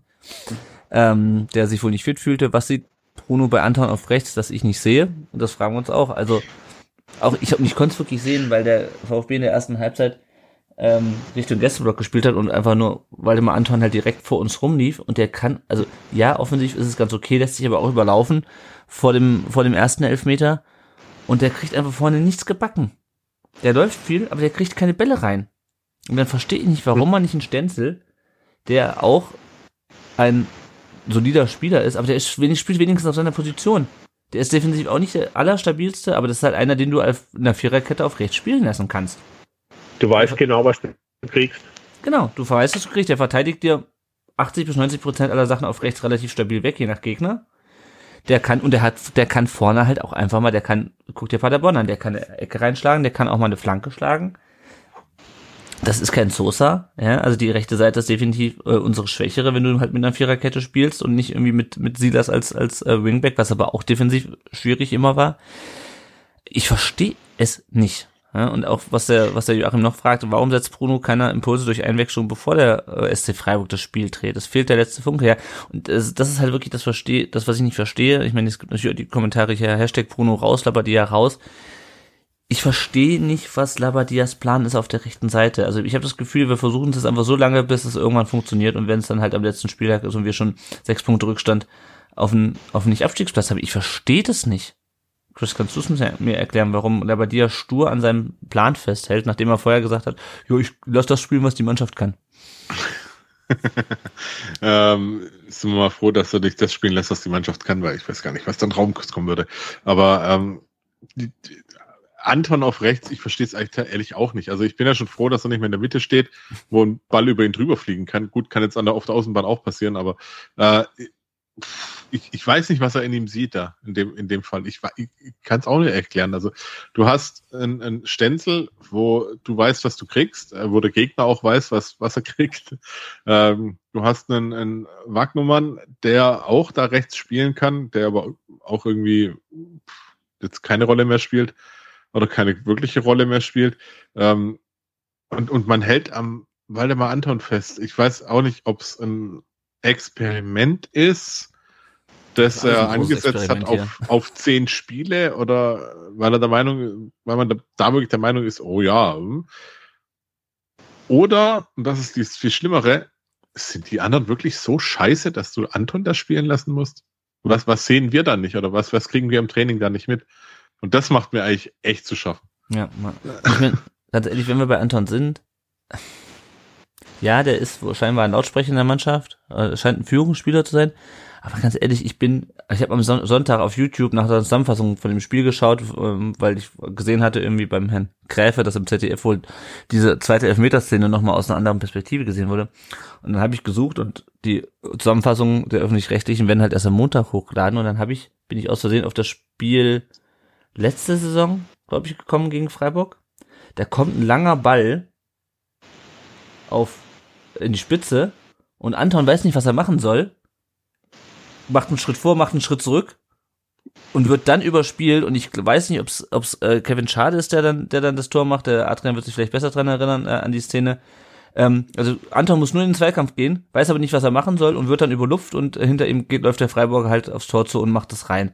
Und sorry, Anton ist leider auch Durchschnitt und ich hätte am liebsten gehabt, wenn wir mit Ito und Sagadu in der Mitte rechts Stenzel oder Wagnumann und links Sosa gespielt hätten. Weil Anton ist für mich ersetzbar, spielerisch. Wie es anders ist, wie er in der Kabine ist, weiß ich nicht, aber spielerisch ist Anton für mich ersetzbar und ich verstehe nicht, warum der einen Stammplatz, ich verstehe es wirklich nicht. Es ist nichts gegen ihn persönlich, aber es tut mir leid. Den haben wir damals in der zweiten Liga für den Aufstieg geholt und ich fürchte, dass das im Großen und Ganzen auch sein Limit ist.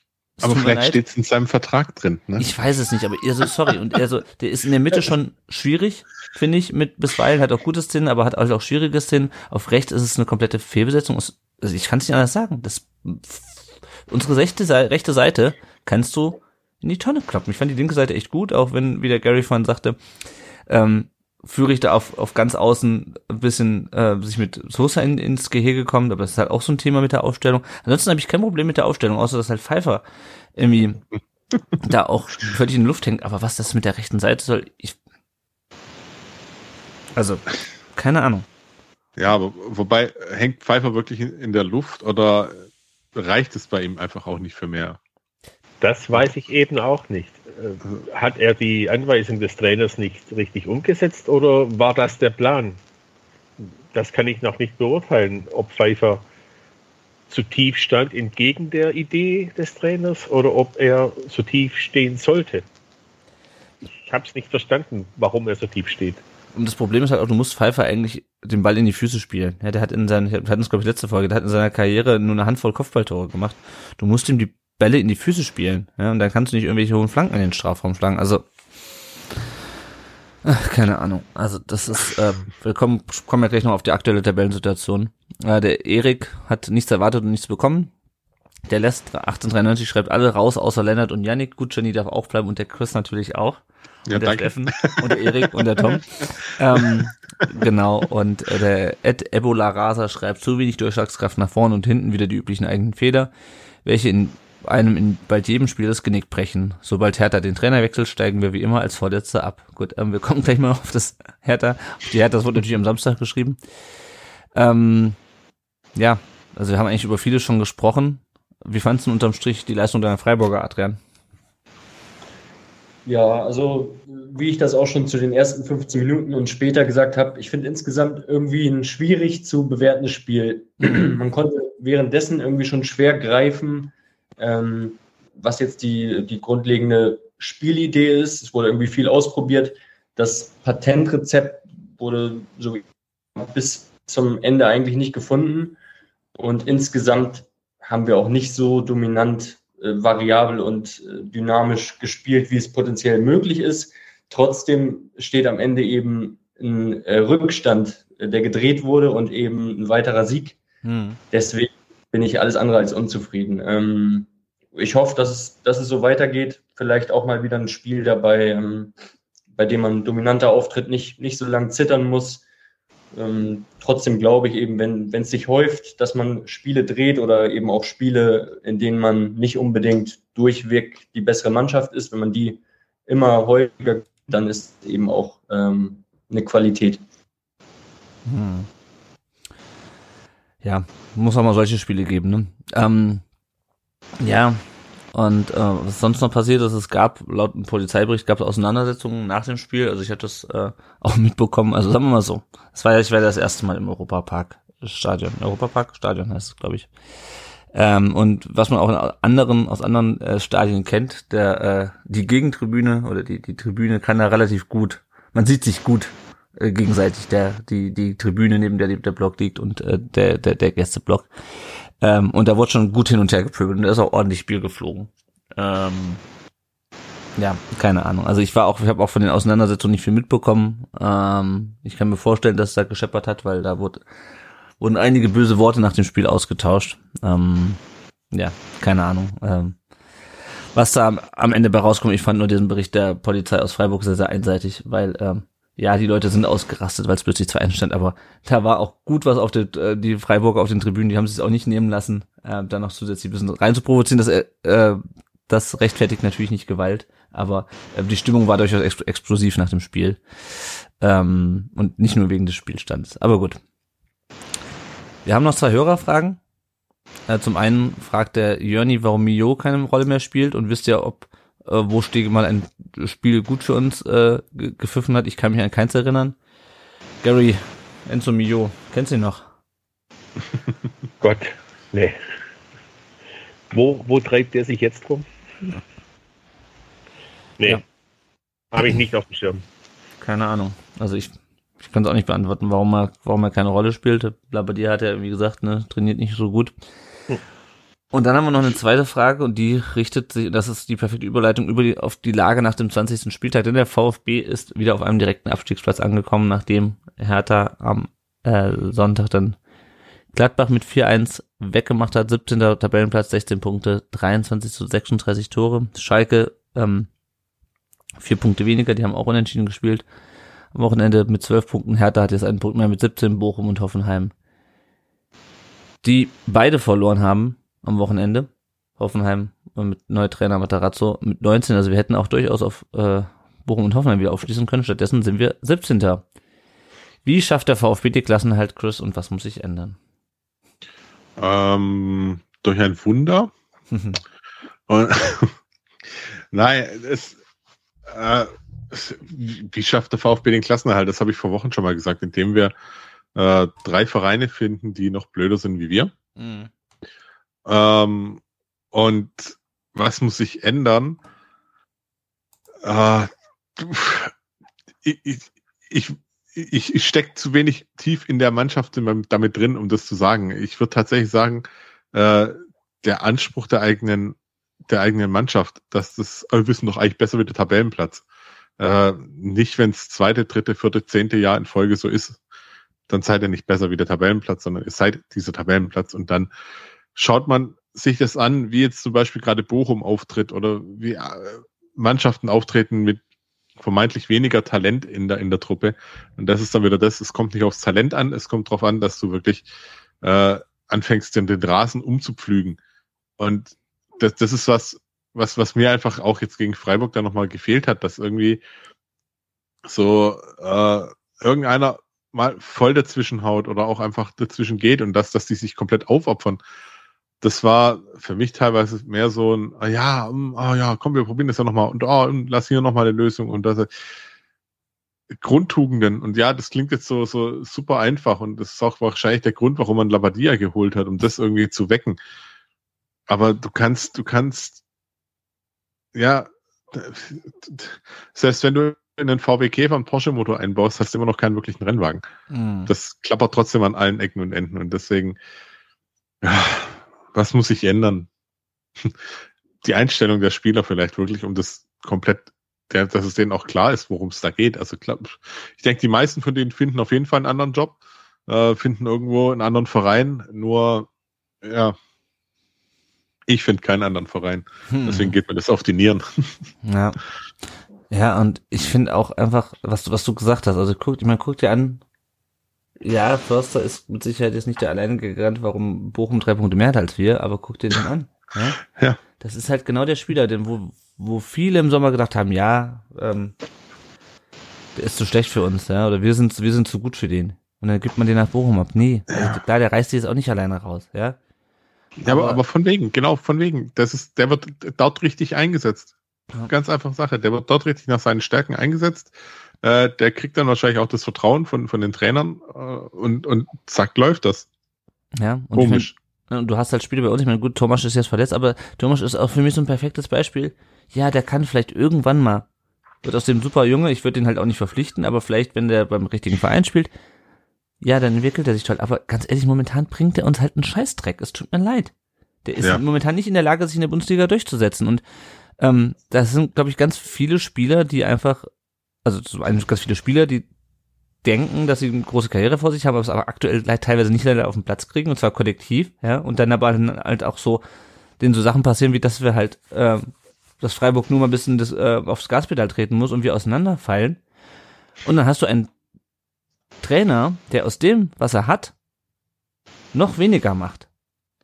Also wenn du halt halt eine Mannschaft hast, die so ist, wie sie ist, dann setzt sie doch nach ihren Stärken ein und stell nicht einen fucking Innenverteidiger auf die rechte Außenbahn. Und wenn du merkst nach fünf Spielen, dass dein 4-3-3 halt nicht funktioniert, dann stell es um. Ist mir scheißegal, was du die letzten drei Monate trainiert hast oder zweieinhalb Monate. Ja. Es funktioniert offensichtlich nicht. Und wenn es so weitergeht, dann wird, also wenn wir so weitermachen, dann wird es auch gegen Köln gegen die wir jetzt am Samstag spielen, nicht funktionieren. Also ich weiß nicht, Gary, was ist dein Rezept für den Klassenerhalt? Ich wage jetzt mal die These, wenn wir dieses Spiel mit Gyrassi gespielt hätten und nicht mit Pfeiffer, hätte ich sehr gute Chancen gesehen, drei Punkte mitzunehmen. Weil ich denke, dann hätten wir in der zentralen Spitze doch mehr Zugriff auf das, auf das Spiel bekommen. Mhm. Und äh, über rechts hinten Anton Stenzel, da sind wir uns erschreckend einig. Ich denke, wir haben tatsächlich auch ein in gewisser Weise ein personelles Pech, was Ausfall von Spielern wie Silas angeht, Kurassi angeht, die in ihrer Leistungskompetenz dann vielleicht auch junge Spieler mitziehen könnten, mhm. die diese Leistungskonstanz noch nicht haben. Das war Teil dieses Risikos, das wir als Verein gegangen sind, dass wir eben auf vermehrt Talente setzen. Oder auf Spieler setzen, die äh, wie auch äh, Zagadou günstig zu haben sind, weil sie eben eine Verletzungshistorie aufbieten. Mhm. Ja. Dieses Risiko müssen wir tragen und ich befürchte, wir brauchen da ein Quäntchen Glück, dass dieses Verletzungsrisiko nicht so häufig auftritt. Zumindest in den Sechs-Punkte-Spielen gegen äh, Schalke, Hertha und Bochum. Ja. Aber ich denke mir dann halt auch, ja, einerseits ja, und das haben wir schon immer gesprochen, das war ein bisschen Risiko, das hat sich in einer Saison wirklich sehr schön ausgezahlt, aber trotzdem hast du, also ich sehe dann halt auch die Verantwortung bei den Spielern, weil du halt jemand, also auch Endo hat ein erschreckend schwaches Spiel gemacht und du hast auch genügend Spieler, die jetzt keine 18, 19 mehr sind, die da auf dem Platz standen. Also ich weiß nicht, ob wir überhaupt einen 19-Jährigen auf dem Platz haben. Ich glaube ehrlich gesagt nicht. Bei Endo habe ich den Eindruck, seit Mangala weg ist, ist Endo nicht mehr der Endo. Ja. Ja. Und der hat ihm doch einiges freigehalten. Ja, und ähm, ja, genau. Und äh, dann, gut, Amada ist weg, Haraguchi hoffe ich kann, kann ihn auf, auf Sicht ersetzen. Aber die Mannschaft, die macht es sich teilweise dann auch irgendwie ein bisschen einfach, habe ich das Gefühl. Oder, oder sie stellt sich immer, ich kann es nicht, ich kann es nicht so richtig beschreiben. Und dieses Ganze, was uns stark gemacht hat vor zwei Jahren, dass du halt irgendwie Ballbesitz, Ballbesitz spielst und aber trotzdem schnell nach vorne, äh, das hat ja eine Saison lang einigermaßen funktioniert. Zumindest eine Halbserie in der Rückrunde war dann auch nicht mehr so gut, aber das hat funktioniert. Und das haben wir komplett verloren. Also ich wüsste, wenn du mich fragen würdest, was die Spielanlage des VfB ist, könnte ich sagen, ja, hinten sicher stehen, äh, vorne irgendwie einen Ball äh, hinspielen, aber wie weiß man nicht. Ähm, und hoffentlich fällt der Ball dem Gerassi vor die Füße. Und das war aber ja. leider schon bei Matarazzo das Problem, dass du nicht mehr erkannt hast, was eigentlich die, die, die Spielanlage ist. Also ich, wenn du auch auf auch eine Hinrunde, die neun verlorenen Spiele, äh, die neuen Spiele, die wir nicht gewonnen haben, zur Saison bin, ich wüsste, ich könnte nicht sagen, was was Matarazzos Plan war. Und das nach der Saisonanalyse vor allem. Also das frustriert mich. Also ich habe keine Ahnung, wofür wir spielerisch noch stehen. Naja, ähm, jetzt geht's auf jeden Fall gegen Köln und dann äh, samstags auf Schalke um 18.30 Uhr und dann eine Woche später zu Hause gegen die Bayern um 18.30 Uhr. Also, ja. Und wenn wir auf Köln blicken, ähm, die sind Tabellenelfter mit 26 Punkten, 32 zu 31 Tore, haben am Sonntag die Eintracht aus Frankfurt geschlagen mit 3 zu 0.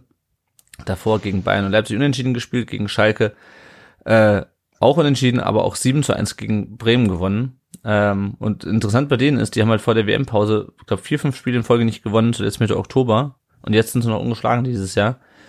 Ähm, die haben drei Spieler mit je fünf Toren, Steffen Tickes, Elias Shakiri und Florian Kainz, ähm, die wir jetzt schon fünfmal getroffen haben. Äh, es gibt keinen ehemaligen VfBler bei denen im Kader, nur den Sohn von Sonny Soldo, Nicola Soldo, immerhin. Äh, und Marc Uth und Sebastian Andersson sind verletzt. Timo Hübers ist äh, gelb gesperrt. Der VfB hat zwar seit 2015 nur zwei Spiele gegen den FC verloren. Ich sehe aber ehrlich gesagt ein bisschen schwarz für, äh, für äh, Samstag. Ich vermute, wir gewinnen dann äh, überraschenderweise doch. aber ähm, ja, keine Ahnung, Chris, wie, wie blickst du auf das Wer Spiel? Wer soll denn das Tor machen? Wer soll denn die Tore schießen, wenn wir gewinnen gegen Köln? Wer soll denn die Tore schießen? Reto ins Tor, Müller ins Sturm. Ah, okay. Ich dachte ja, unsere Allzweckwaffe Mafopanus hat vielleicht fühlt sich wieder fit und kann dann Stürmer spielen. Ja. Ähm, also es ist, ja, wie, wie du sagst, ich habe ich es auch schon mal geschrieben, so wahrscheinlich kommt jetzt ein völlig überraschender Dreier gegen Köln bei raus. Irgendwie, was ist irgendwie reingurken. Und dann fühlt man sich wieder unglaublich gut, dann fühlt man sich wieder unglaublich stark und kriegt dann im nächsten Spiel wieder auf die Nuss. Mhm. Ähm, ich sag's mal, so unter einem neutralen Gesichtspunkt, wenn du es einfach so ohne die ganzen Kopfsachen, ohne die ganzen Formen oder sowas dagegen stellst, ist, finde ich, Köln ein Gegner, den man durchaus schlagen kann. Nicht muss, wie gegen Mainz muss man ja auch nicht gewinnen. Mhm, ähm, sowieso nicht. Ja, die ganzen, die ganzen ähm, Karnevalshochburgen. Und das ist so ein bisschen meine Hoffnung, dass die Kölner einfach so tief im Karneval versinken, dass sie neben der Spur sind. Ähm, also ich, ich weiß nicht, was, was, was man noch ähm, an, an Hoffnung haben kann. Mhm. Aber das ist so, so das letzte Fünkchen, weil da ist jetzt wirklich, ich erwarte da gar nichts gegen Köln, außer eigentlich, dass sie die Hucke voll bekommen. Und hoffe dann eigentlich nur, dass es irgendwie hinbiegen und tatsächlich irgendwie einen Dreier holen, der jetzt wirklich überlebenswichtig ist. Ja, ja, das ähm, sehe ich leider auch so. Vielleicht noch ganz kurz, ähm, Adrian, du hast uns ja jetzt jammern gehört über die aktuelle Lage beim VfB. Wie siehst du es denn von außerhalb? Du hast uns ja jetzt auch spielen sehen. Ähm, und das wäre natürlich der Punkt zu sagen, ihr steigt nicht ab, eure Mannschaft ist viel zu gut ein, aber ähm, äh, mehr, mehr realistisch gesehen, ähm, wie bewertest du denn aus äh, Freiburger Sicht die Lage beim VfB? Ja, also ich habe ähm, nicht alle Spiele der, der direkten Konkurrenz gesehen, aber mhm. jetzt gerade sieht es ja schon so aus, der, der ein oder andere besser performt als äh, vielleicht noch vor ein paar Wochen gedacht. Deswegen glaube ich nicht, dass es unbedingt einfacher wird. Ähm, damit äh, es in Zukunft aber weiterhin irgendwie äh, Spiele mit, mit einer gewissen Brisanz äh, und auch einer gesunden Rivalität gibt, ähm, würde ich es euch aber ähm, gönnen. Und ähm, ja, kann sich, kann sich schnell alles ändern. Die Saison ist noch lang. Ähm, aber eine konkrete Vorhersage, äh, ja, wage ich nicht zu machen. Sehr gut. Ich finde es sehr schön, wie du das Wort Derby vermieden hast. nee, Quatsch. Ähm, ja, also, ja, ich habe keine Ahnung. Also, und ich bin mal gespannt, um, ähm, wenn es so weitergeht, ob sie dich doch nochmal, ob sie das wirklich durchziehen mittler bei dir. Also, ich bin noch nicht an dem Punkt, wo ich, wo ich sage, Bruno raus, aber. Was sind die Alternative? Ja, das ist es halt. Das ist halt immer die Scheiße. Das ist ja, das ist immer die Scheiße in so Situationen. Ich meine, ne, nochmal, ich kann diese Statistik nochmal rausholen. Noch nie in der Bundesliga hatten wir nach 20 Spielen nur drei Siege. Noch nie. Ja, Und ich sehe momentan auch keinen am Horizont irgendwie. Doch Samstag gegen Köln. Ja, dann haben wir vier. Gut. Ja. Ähm, Ausfälle noch kurz. Gerassi fällt weiterhin aus. Tomasch dürfte auch noch mindestens eine Woche ausfallen, wenn ich so die, ähm, habe ihn auch noch nicht auf dem Trainingsplatz wieder gesehen, auf den, auf den Fotos beim, beim VfB, also der dürfte auch noch ausfallen. Und äh, Laurin Ulrich fällt, glaube ich, auch immer noch aus. Und ähm, bevor ich jetzt auf das Tippspiel blicke, möchte ich mich noch vom Adrian erstmal verabschieden, äh, weil der hat jetzt bei dem nächsten Blöck nicht mehr so viel mitzureden, wenn es um ähm, die anderen VfB-Mannschaften und die unsere Leihspieler geht. Vielen Dank, Adrian, dass du dabei warst. Äh, sag doch mal vielleicht nochmal ganz kurz, wo man dir folgen kann im Internet. Ja, äh, danke auch erstmal für die Einladung, war sehr angenehm, äh, eine interessante Erfahrung, auch das erste Mal für mich, dass ich beim Podcast so dabei war, als äh, nicht als Hörer, sondern als Teilnehmer. Ansonsten, ähm, wie schon erwähnt, gern auf Twitter folgen unter dem Namen NordFaxGiven. War bis auch eher so ein äh, Mitleser, aber das ist ja ein ganz guter Anreiz, da ähm, auch mal mehr von mir zu geben. Ja, ansonsten schönen Abend euch noch und ähm, ja, wie gesagt, vielen Dank. Ja, gerne folgt dem Adrian, wenn ihr euch für den SCF interessiert. Er wird dort demnächst mehr schreiben. Vielen Dank, dass du da warst. Danke, Adrian. So, wir blicken mal auf unser Tippspiel. Und wer äh, liegt da vorne? Der äh, JR mit 263 Punkten, punktgleich mit Prinz Poldi. Und Gote 08, der 247 Punkte hat, auf Platz 4. Dann Dein mit 243 Punkten. Ah, habe ich irgendwas richtig getippt? Ja, ich habe das 3-0 von Bayern gegen Bochum richtig getippt. Das ist doch schön. Gut. Bin ich noch in den Top 1000? Ich habe keine Ahnung. Äh, das, das werde ich jetzt hier nicht raussuchen. Ähm, ich, ich gucke selbst, danke. So, genau, wenn du das machst, mache ich noch ein bisschen Werbung. Und zwar, wenn ihr uns nicht finanziell unterstützen könnt oder wollt, dann könnt ihr uns einfach eine Bewertung dalassen.